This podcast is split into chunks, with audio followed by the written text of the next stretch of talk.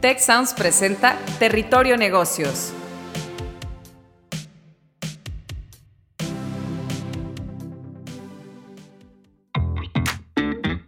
Ahora entramos a Territorio Negocios. Un espacio de diálogo y reflexión sobre las nuevas tendencias y transformaciones de los negocios en México, América Latina y el mundo.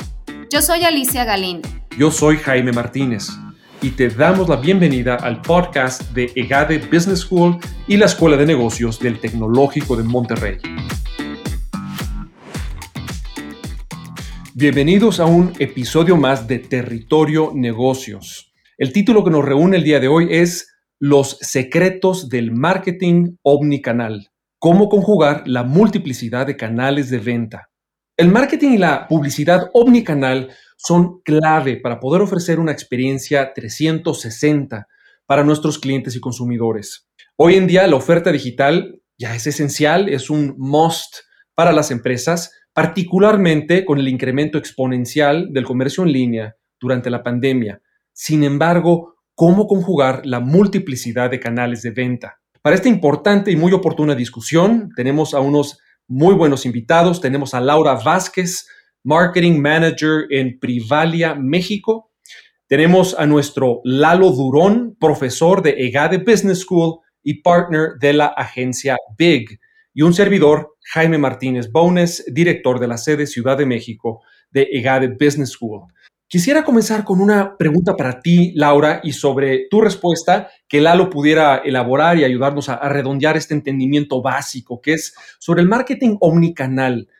Este término de omnicanalidad en el marketing, pues creo que nos consta, ha ido ganando tracción, es un término que está de moda. Sin embargo, hay mucha confusión entre el marketing omnicanal y el marketing multicanal. Entonces, quisiera tu visión, Laura, sobre cuál es la diferencia entre ambos conceptos en términos de la experiencia que dan al cliente o al usuario y otras puntualizaciones que nos eh, puedas dar para distinguir muy bien entre los dos. Entonces, adelante, Laura, por favor. Gracias, Jaime. Es un gusto estar con ustedes. Doy muchísimo gusto. Eh, justo como lo mencionabas, la parte de un marketing omnicanal busca esa experiencia 360, pero es una experiencia que te lleva de una tienda física a una tienda online. De cierta forma, esta experiencia lo que queremos es que sea una experiencia circular, es decir, tú vas por tienda y vas hacia, hacia una tienda digital y justamente volvemos a invitar a la tienda física. No son excluyentes. La búsqueda es poder captar a este cliente que está en una tienda física y va y prácticamente detonar la acción para que pueda estar, para que pueda también digitalizarse y prácticamente poder estar con él eh, en plataforma y con la marca, ¿no? Eh, todo el tiempo. A diferencia del multicanal, el multicanal, la estrategia realmente sigue siendo un poco eh, más aislada, si bien multicanal podría ser buscar adquisición de diferentes partes, no conlleva a una experiencia que complemente dentro de una marca, sino que multicanal puede ser hacia diversas marcas y eh, en busca de este cliente que sea afín para generar lealtad. Eso es como, como de este lado vemos eh, los, dos, los dos tipos de marketing. Podríamos decir, Laura, y aquí me encantaría también tu, opinión, Lalo, que el marketing omnicanal es una versión más sofisticada, más mejor integrada entre los canales de lo que nos ofrecía el marketing multicanal. ¿Les hace sentido lo que estoy describiendo? Sí, y fíjate que, que además es como que la culminación de un sueño, Jaime. Hace, yo llegué al mundo de la inteligencia en negocios allá a mediados de los 90. Y en esa época eh, ya empezaba a surgir la idea de tener una visión única del cliente.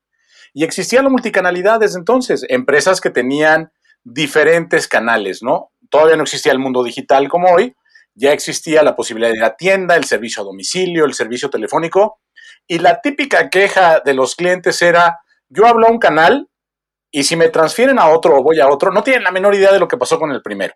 Entonces, si yo voy a la tienda, no saben quién soy, porque no saben nada de mi historial, etc. Entonces, la omnicanalidad, Jaime, es como la culminación de un sueño, man. Es como decir, a ver, yo te reconozco a ti, cliente, independientemente del canal por el cual estemos entrando en contacto o donde te esté atendiendo. Entonces, eh, eh, permite tener una experiencia seamless, como dicen en inglés, ¿no? Así que no se note cuando brinqué de una a otra, entonces que pueda yo ir a la tienda y regrese, como decía Laura, al canal digital y la experiencia siga siendo la misma. ¡Wow! Para un cliente es apasionante, man. El decir, hola, soy Lalo Durón y me puedan reconocer y me puedan atender en las mismas condiciones en la tienda, que en la página web, que en el app, que en el call center, para que yo al final, como dijo Laura, siga siendo un cliente leal, porque eso es lo que queremos al final del día que los clientes sean leales. Entonces, la omnicanalidad yo no la vería como un siguiente paso, sino como una disrupción en el mundo de la relación con clientes para decir, cliente, sé quién eres, te reconozco como tal y te doy el mismo trato en todos los puntos de contacto que tengo contigo. Por eso me gusta tanto el concepto y me entusiasmó lo que dijo Laura. Me encanta, Lalo. Y entonces yo presentas esto como una ruptura, como una expresión realmente cualitativamente diferente. Eh, y que detrás de todas estas posibilidades y canales de interacción, pues necesitas un, buen sistema. Eh, para quienes ya han escuchado este podcast, saben que yo soy un entusiasta de la el concepto de experiencia del cliente y el mapa de ese viaje del cliente, del customer journey, ¿no? Se le llama en inglés. Em, quisiera regresar contigo, Laura, y que nos contaras en Privalia qué hacen para que eh, en esta realidad de múltiples interacciones que tú nos escribes, que Lalo nos escribe, haya un sistema, haya datos, para que haya una, una sincronización y sean diferentes rostros, pero todos sincronizados y conectados eh, eh, que interactúan con ese cliente o con ese prospecto. ¿Cómo, logran esto en Privalia?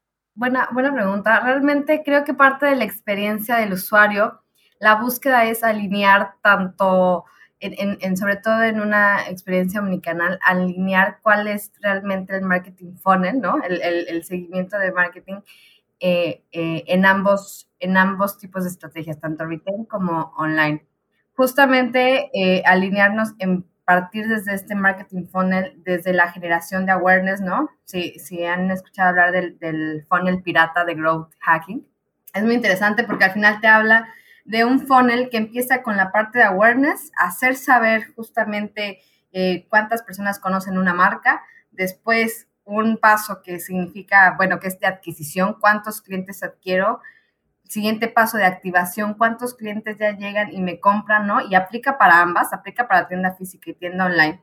La parte de retención de justamente esta parte ya que me estás comprando y que estás generando lealtad.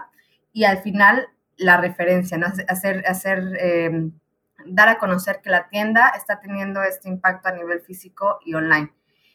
Eh, creo que lo más importante es poder alinear este funnel para saber cómo va a convivir la tienda física con la tienda online.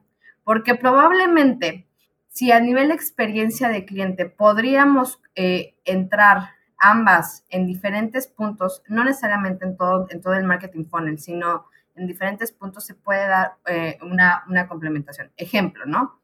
Temas de adquisición. Ok, quiero adquirir nuevos clientes y quiero ya saber, literal, que Lalo está comprando en la tienda física de Calvin Klein pero eh, Lalo no está comprando y no conoce nada de la tienda online. Ok, ¿cuál sería la estrategia dentro del marketing funnel de adquisición? Por ejemplo, en tienda, ¿no? Lalo, eh, gracias por tu compra, o una de dos, o tomamos tus datos para que tú puedas acceder a la tienda online, o punto dos, aquí te dejo un cupón para que lo utilices en tu, primera compra en tienda Calvin Klein, porque sabemos que te gusta Calvin Klein. Entonces, realmente lo que buscamos hacer, ¿no? Como eh, Privalia eh, general, es ver de qué forma esta experiencia va de una experiencia que primero empieza dentro de una tienda, ¿no? Y que después sale hacia un y tú cuando ya estás en e-commerce, punto número uno, sabemos cuál es tu nombre porque tú ingresas tu nombre y empezamos a ver cómo te comportas dentro de, acorde a ese comportamiento, la experiencia se va vamos aprendiendo de ti, vamos aprendiendo cómo te gusta, qué tipo de marcas te gustan, si sigues comprando Calvin Klein con nosotros, si a lo mejor tu color favorito es el negro, tu talla de zapatos, sabes que a mí me encantan los tenis. Y entonces, internamente vamos aprendiendo más, más, más. Y el nivel de marcas que tiene Privalia permite ir personalizándote qué para ti va a ser relevante.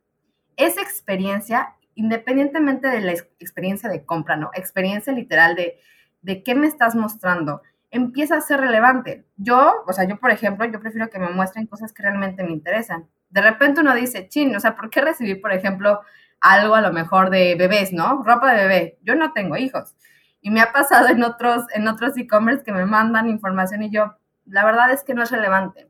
El punto de aquí es poder crear una relación con el cliente, ¿no? 100%, porque eso es, o sea, la relación, nosotros lo vemos como literal una relación amorosa o de matrimonio. Entre más conoces a la persona, más tiempo va a estar contigo. Si te dejo de, de, de, mostrar cosas, si te dejo de hablar, si te dejo de, mostrar ese interés, obviamente perdemos. Y esto, este tipo de relación que, que inició y se prendió de manera digital, ahora hay que llevarla físico. Algo muy relevante, quiero, eh, eh, lo, voy a, lo voy a comentar, ejemplo, un Starbucks, ¿no? Que van y realmente los baristas saben tu nombre, ¿no? Ya después de cierto tiempo. El punto y justamente ese ideal que va a llegar a ser es que puedas llegar a una tienda física y sepan tu nombre y la persona tenga ese trato cordial contigo por alguna base de datos que tengamos. Y, detrás de todo eso, Laura, pues el, sistema capturando esa data y nosotros siempre alimentando el sistema para que esa inteligencia y esa personalización que describes sea, sea posible. Eh, sobre de la respuesta de, tuya, Laura, quisiera el punto de vista de Lalo, haciéndote una, pregunta, Lalo, sobre la publicidad, que es un tema que tú manejas muy bien y del que nos das también clases en EGADE. Em, la pandemia ha cambiado las, las, reglas del juego en publicidad, creo que en eso estamos de acuerdo, y, no solamente de la publicidad, sino de, sino de muchos ámbitos de operación de las, de las compañías. Em, ¿Tú crees que los canales de comunicación actualmente en desuso, y pienso, por ejemplo, clásicamente en anuncios en aeropuertos, ¿no? Con el tema de vuelos que se detuvieron, ¿no? Etcétera. Eh, ¿Tú crees que esos van a volver a tener un lugar importante en la estrategia de las empresas o eh, estamos entrando en una era completamente diferente de la publicidad? Creo, eh, Jaime, que los medios no, no han muerto ni se van a morir. Va a cambiar la manera como los usemos. O sea, al final del día, los billboards en los aeropuertos, las grandes carteleras en las avenidas van a seguirse usando, solo que ahora tenemos un mundo digital atrás. Entonces, al momento de, poder integrar lo digital con lo analógico, llamémosle así, el online con el offline, se van a poder hacer cosas increíbles. ¿Te acuerdas de aquella película Minority Report? Donde el personaje va caminando y de repente un billboard le dice, hola cliente, me acuerdo que has estado conmigo en otras ocasiones. Lo planteaban como un mundo distópico, extraño, rarísimo. Hace años hicimos un ejercicio en el Estadio Azteca donde combinamos los mensajes que estaban en las vallas alrededor de la cancha con mensajes transmitidos vía Bluetooth con diferentes clientes que se habían firmado. Y pudimos crear una interacción bien interesante, Jaime, donde teníamos mensajes que se emitían de manera masiva, porque eran esta, eh, eh, pues que ya, ya, era una pantalla, en ese momento ya era electrónico alrededor de la cancha del estadio, donde la respuesta de cada persona daba el segundo paso en un proceso de comunicación y después había la posibilidad de mantener una comunicación uno a uno con cada uno de los consumidores que estaban interactuando. Por cierto, era una marca de cervezas. ¿Por qué? Porque en los estados tienen mucho sentido las marcas de cervezas. Entonces, yo estoy convencido, porque lo vemos, las marcas tienen que estar también donde la gente está, en medios donde está la gente. Entonces, si yo soy un viajero que va llegando a una ciudad y me encuentro con una cartelera, es un buen paso, porque de entrada no voy a ir en el teléfono viendo todo lo disponible. Voy a ir platicando tal vez con mi acompañante y encontraré una cartelera llegando al lugar menos turístico que te imagines en el mundo, ¿no? Más de negocios, Monterrey, Nuevo León. Y de repente me encuentro algo sobre las grutas de García o sobre la cola de caballo y en su momento la magia del QR puede entrar en juego o puede entrar otro tipo de cosas donde yo empiece a interactuar con esa cartelera y entonces, a partir de eso me puedan geolocalizar y decir, mira, la mejor manera para que lo hagas es A, B, C, D. Y entonces compre un tour para ir a conocer las grutas de García o la cola de caballo. Entonces, yo no veo morir a los medios masivos, Jaime. Al contrario, tú y yo tenemos un amigo, gente de cine, Juan Carlos Lazo, que una de las cosas que me decía una vez es, imagínate cuando tienes a la gente en una sala cautiva viendo una película está ahí porque quiere y le proyectas un cine minuto. ¡Wow, man! El siguiente paso en el cine minuto yo lo veo como que pase algo, o sea, ya nada, nada más que la gente lo vea, sino que la gente reaccione al cine minuto. Vaya a algún sitio, haga algún, lleve a cabo alguna acción, abra con un QR, lo que sea, y empiece un diálogo entre las marcas, porque eso abre la puerta a lo que estaba diciendo Laura. Imagínate que en ese momento estoy viendo la película y por el otro lado Privalia se entera de que estoy viendo la película donde protagoniza el mero personaje que inspiró la línea papá. Pa, Ah, y soy cliente de Privalia. Eso abre una oportunidad para que Privalia me busque y me diga, oye, por cierto, tenemos la línea Tom Cruise, por decir Minority Report, que está en tal, tal para ti, porque pum, pum, pum. Eso cierra un ciclo bien bonito, Jaime. Entonces, mi mensaje en ese sentido a, las empresas es, no crean esos rumores de que los medios masivos ya se murieron.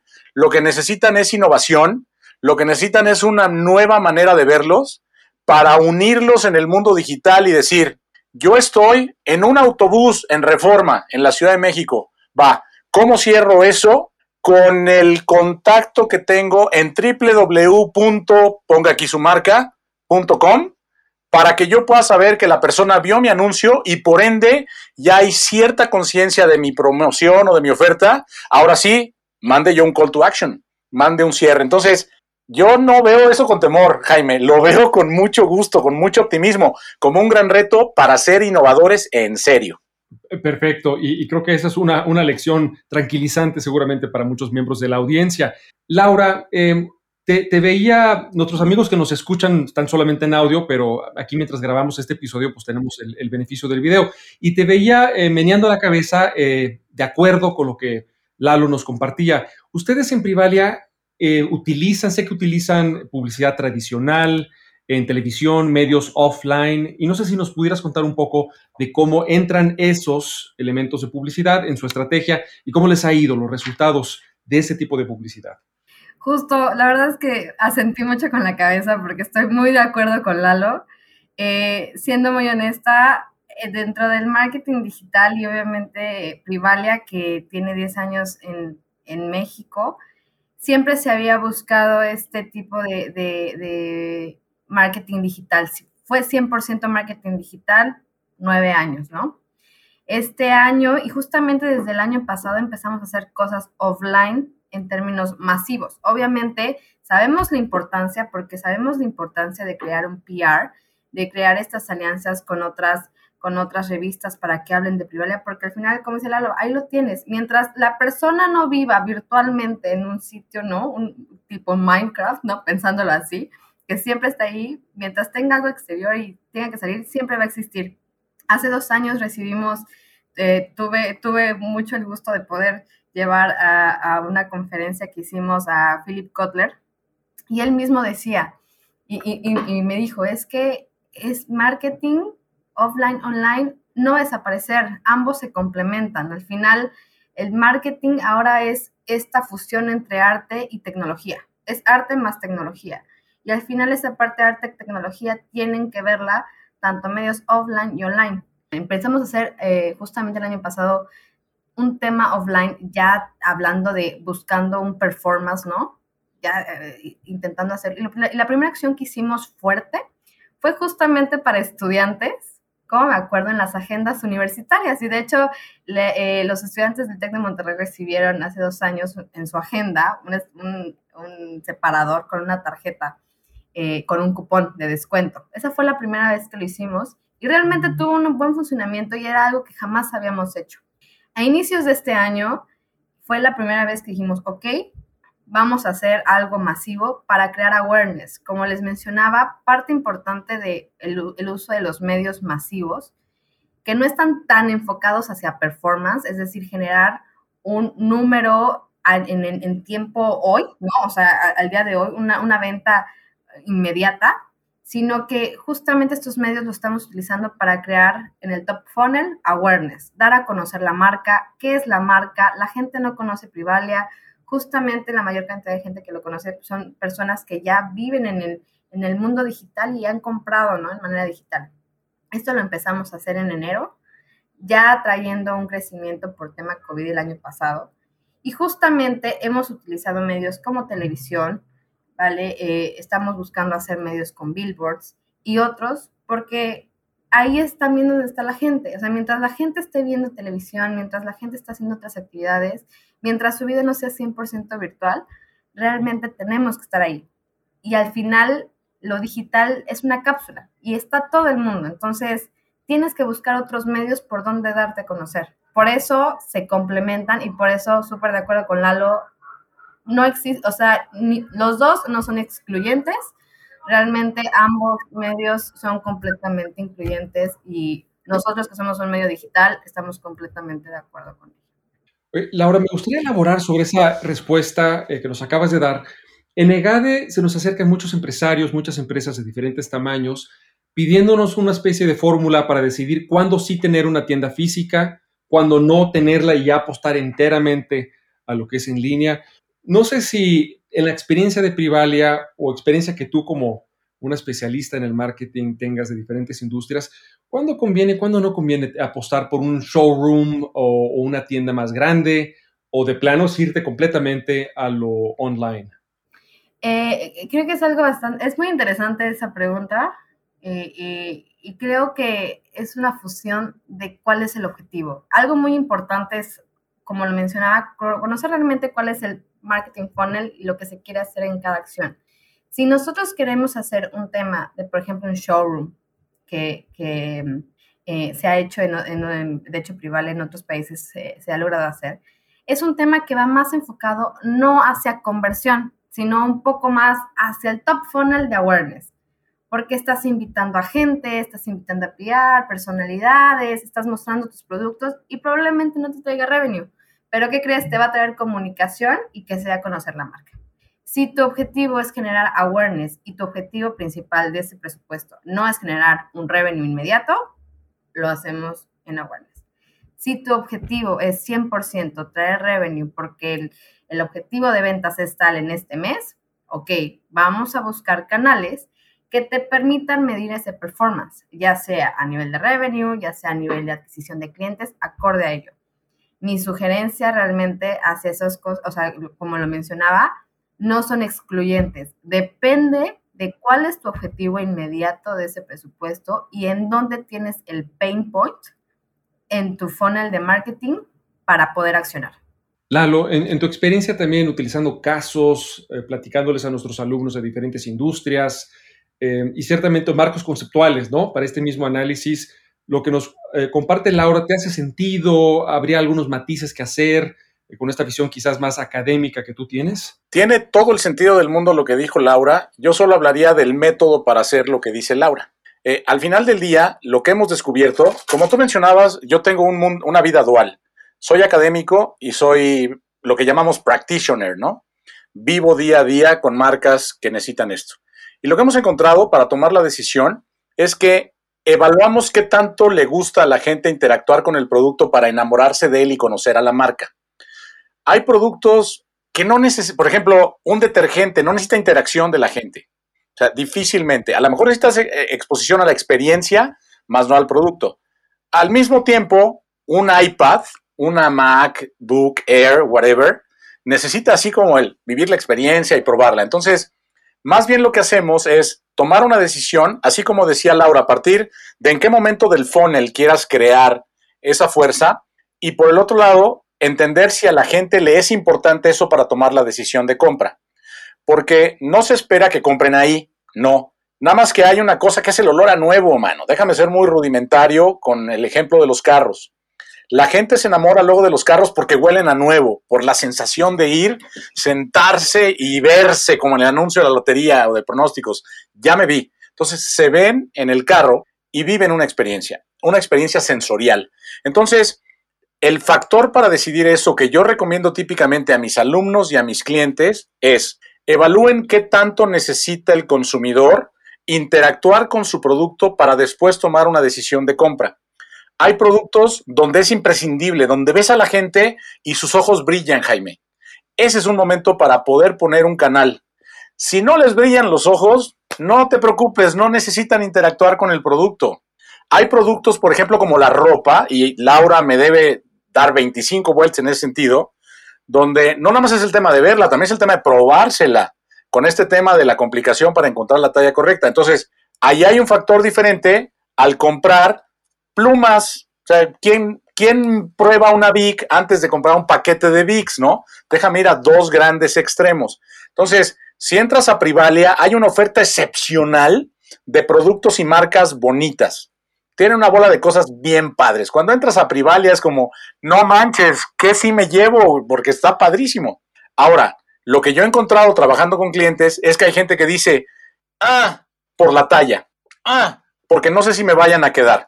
Entonces, ahí es donde empiezas a encontrar excusas para decir, a lo mejor sí abro un showroom, a lo mejor sí tiene sentido que la gente pueda empezar a ver cómo le queda mi ropa, cómo se le ve. Tuve una amiga hace muchos años que estudiaba diseño de modas y me decía, uno tiene que aprender a vestir ganchos, que se vea bonita la ropa en los ganchos. O sea, no tanto en la gente, sino en el gancho. O sea, me hacía lo más cínico y bonito del mundo. Entonces, el, concepto aquí es que la gente llegue y lo que vea en foto, que se ve padrísimo, en este modelo o modelo que están súper cool, pues al final sí sea algo que le enamore. Yo imagino eh, a la gente enfrentándose a una playera, a unos tenis, a una falda, a un vestido, no es lo mismo. Entonces, creo que la decisión no viene tanto de uno, sino del consumidor. Que el consumidor nos guíe con ese brillo en los ojos para decir, Aquí sí necesito interactuar con la marca para entenderla y enamorarme. Aquí no. Yo, yo, yo me voy más por ese camino, Jaime.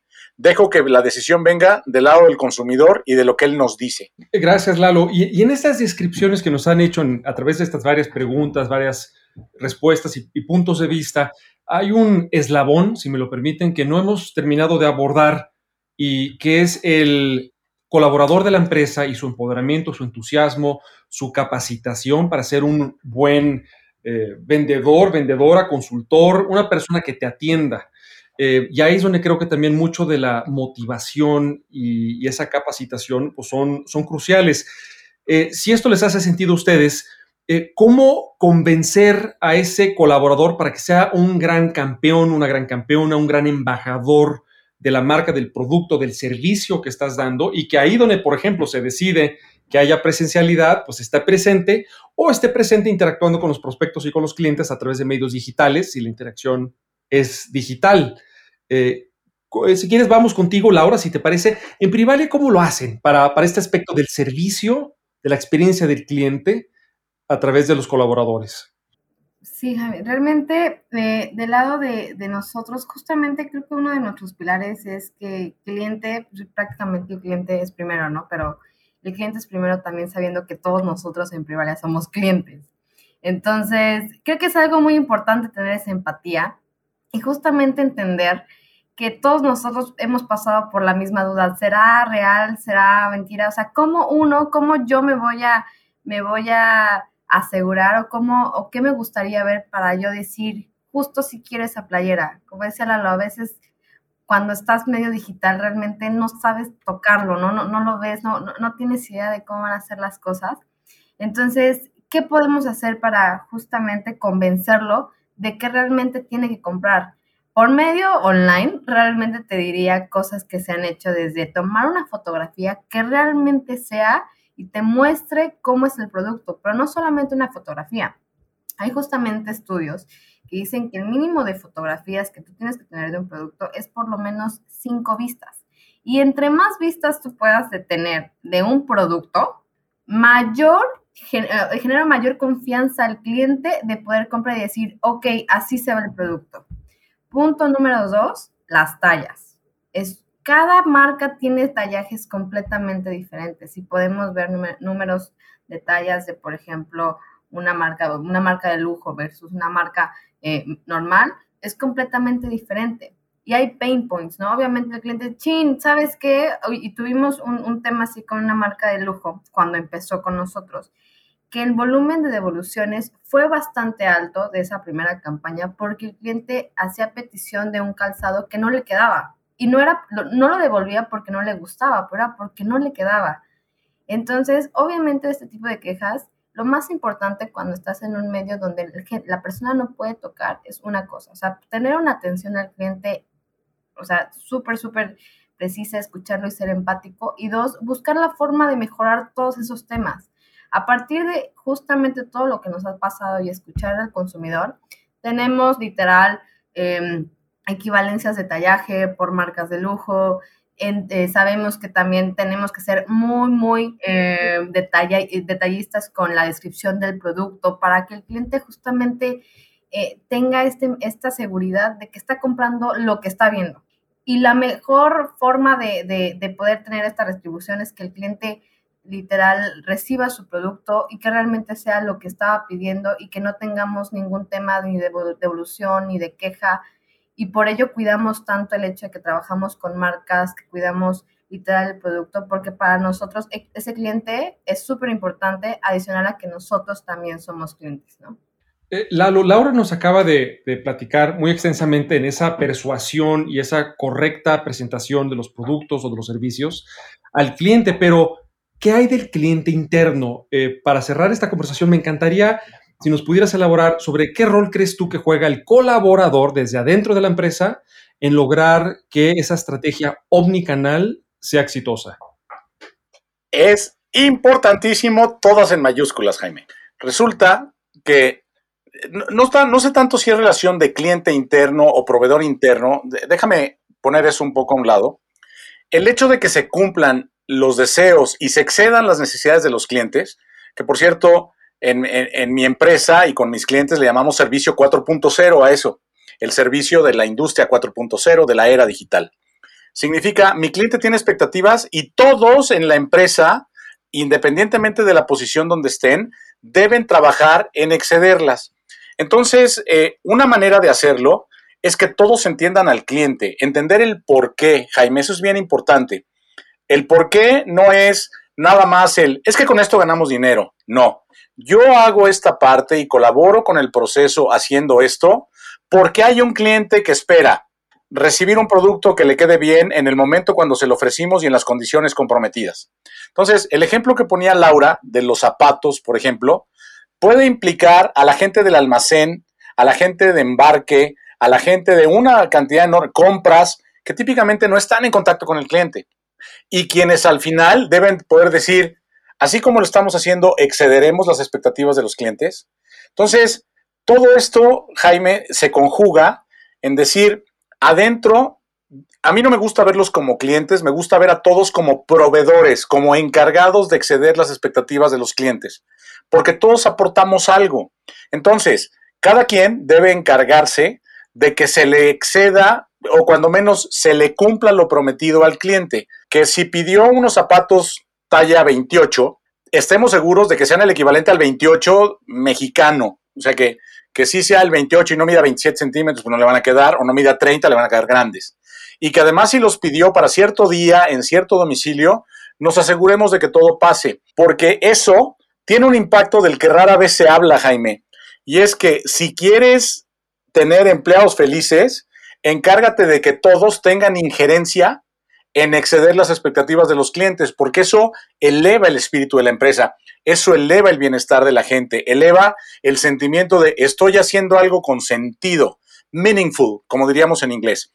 Entonces, no, no, no me preocupa tanto la perspectiva cliente interno, me preocupa la perspectiva de que todos a lo largo del proceso deben ser suficientemente competentes, Jaime, como para poder cumplir o exceder las expectativas de los clientes, apoyados como herramienta aglutinante en la tecnología. Si cerramos ese triángulo, gente competente, procesos centrados en el cliente y tecnología aglutinante, podemos ir con confianza a decirle al cliente, tú cómprame, yo excederé, excederé tus expectativas. Y entonces, por ende, la gente estará contenta. Y en una empresa donde la gente está contenta, estamos cumpliendo uno de los objetivos del siglo XXI, que es la felicidad corporativa, Jaime. O sea, tiene unas implicaciones bien bonitas y todo viene desde incluir la omnicanalidad de la que estábamos hablando al principio. Fíjate cómo puede haber consecuencias inesperadas en estas cosas. Cliente, yo te atiendo como la misma persona por donde sea. Tengo gente competente con procesos centrados en el cliente, con tecnología capaz de hacer que las cosas pasen. Por ende, excederé tus expectativas y seré feliz. ¡Vámonos, man! Es una combinación súper bonita, de la que por cierto casi nunca se habla. Oye, me, encanta que en ese tema de omnicanalidad nos tomamos el omni muy en serio. Eh, mencionamos relaciones de pareja exitosas, ¿no? Cómo conoces a la persona y te adecuas a la persona. Terminamos, por supuesto, contigo, Lalo, hablando de la felicidad corporativa y el empoderamiento y el sentido de propósito de los colaboradores. pues ha sido, ha sido un recorrido donde intentando hacer una síntesis, eh, elaborábamos la diferencia de la multicanalidad con la omnicanalidad, donde en la omnicanalidad hay una correcta eh, sincronización, coherencia, integración de los diferentes canales respaldados por un sistema de información donde la mano derecha se habla con la mano izquierda y esa interacción que tienes como cliente, eh, no importa cómo la tengas, se te atiende igual, se te conoce, se saben tus gustos em, y se te brinda esa, esa experiencia 360. Hemos platicado sobre que los medios de publicidad tradicionales siguen siendo necesarios, particularmente si los conectamos con llamados a la acción, llámese un código QR eh, o un SMS geolocalizado que te invita a continuar la conversación y la interacción. Eh, aquí, Laura, nos apuntabas cómo el marketing, pues es sin duda, sigue siendo un arte y una ciencia que puede combinar lo físico, una tienda física, una experiencia de un showroom, algo tangible con lo eh, digital y la decisión de dónde utilizar un canal u otro, una experiencia física o una experiencia digital, eh, va a depender de los objetivos, si es posicionamiento, si es eh, awareness, como lo decías, o es ya concretamente conversión, donde vamos a estar ya midiendo, por ejemplo, por ventas. Em, y en medio de todo esto, pues, Lalo, nos dabas muchos ejemplos de diferentes industrias donde la interacción es clave. Hay unas donde no, mencionabas detergentes, otras donde sí, que es el olor a un auto nuevo. Y finalmente, que una clave en todo esto, además de la data, además de la tecnología, son tus colaboradores, empoderados, con un sentido de propósito, capacitados, listos para evangelizar. Y en esta eh, triada que muy elocuentemente describes, Lalo, de eh, gente competente, procesos centrados en el cliente y tecnología aglutinante. Pues cerramos realmente con broche de oro y con muchas lecciones, estoy seguro, para la audiencia. Esto fue el episodio de Territorio Negocios, los secretos del marketing omnicanal, cómo conjugar la multiplicidad de canales de venta. Nuestros invitados, Laura Vázquez, Marketing Manager en Privalia, México, y nuestro profesor Lalo Durón, maestro aquí en EGADE Business School y partner en la agencia Big. Yo fui su anfitrión, Jaime Martínez, director de la sede de Ciudad de México de EGADE Business School. Eh, escuchémonos muy pronto con más capítulos sobre los temas de mayor actualidad en el mundo empresarial internacional. Si quieres conocer más sobre los sucesos de la actualidad política, te invitamos a escuchar Con su permiso. Estamos ante la batalla de política económica más importante de este sexenio. El podcast en el que nuestros expertos hablan sobre los temas más actuales de la agenda pública en México y en el mundo. Escúchalo en Spotify, Apple Podcast y Google Podcast. Gracias por escuchar un episodio más de Territorio Negocios. El podcast de GADE Business School y la Escuela de Negocios del Tecnológico de Monterrey. Productor ejecutivo de Tech Sounds, Miguel Mejía. Asistente de producción, María Monroy. Productores de Territorio Negocios, Carla Díaz, Astraya Rodríguez, José Ángel de la Paz y Santiago Velázquez. Diseño, Daniela Solís, Lisette Rodarte y Regina González. Postproducción, Max Pérez, Marcelo Segura y Sergio Chávez. Los invitamos a escuchar el siguiente episodio de Territorio Negocios y el resto de los programas de Tech Sounds en Spotify, Apple Podcast, Google Podcast y en tech.mx, diagonal tech-medio sounds.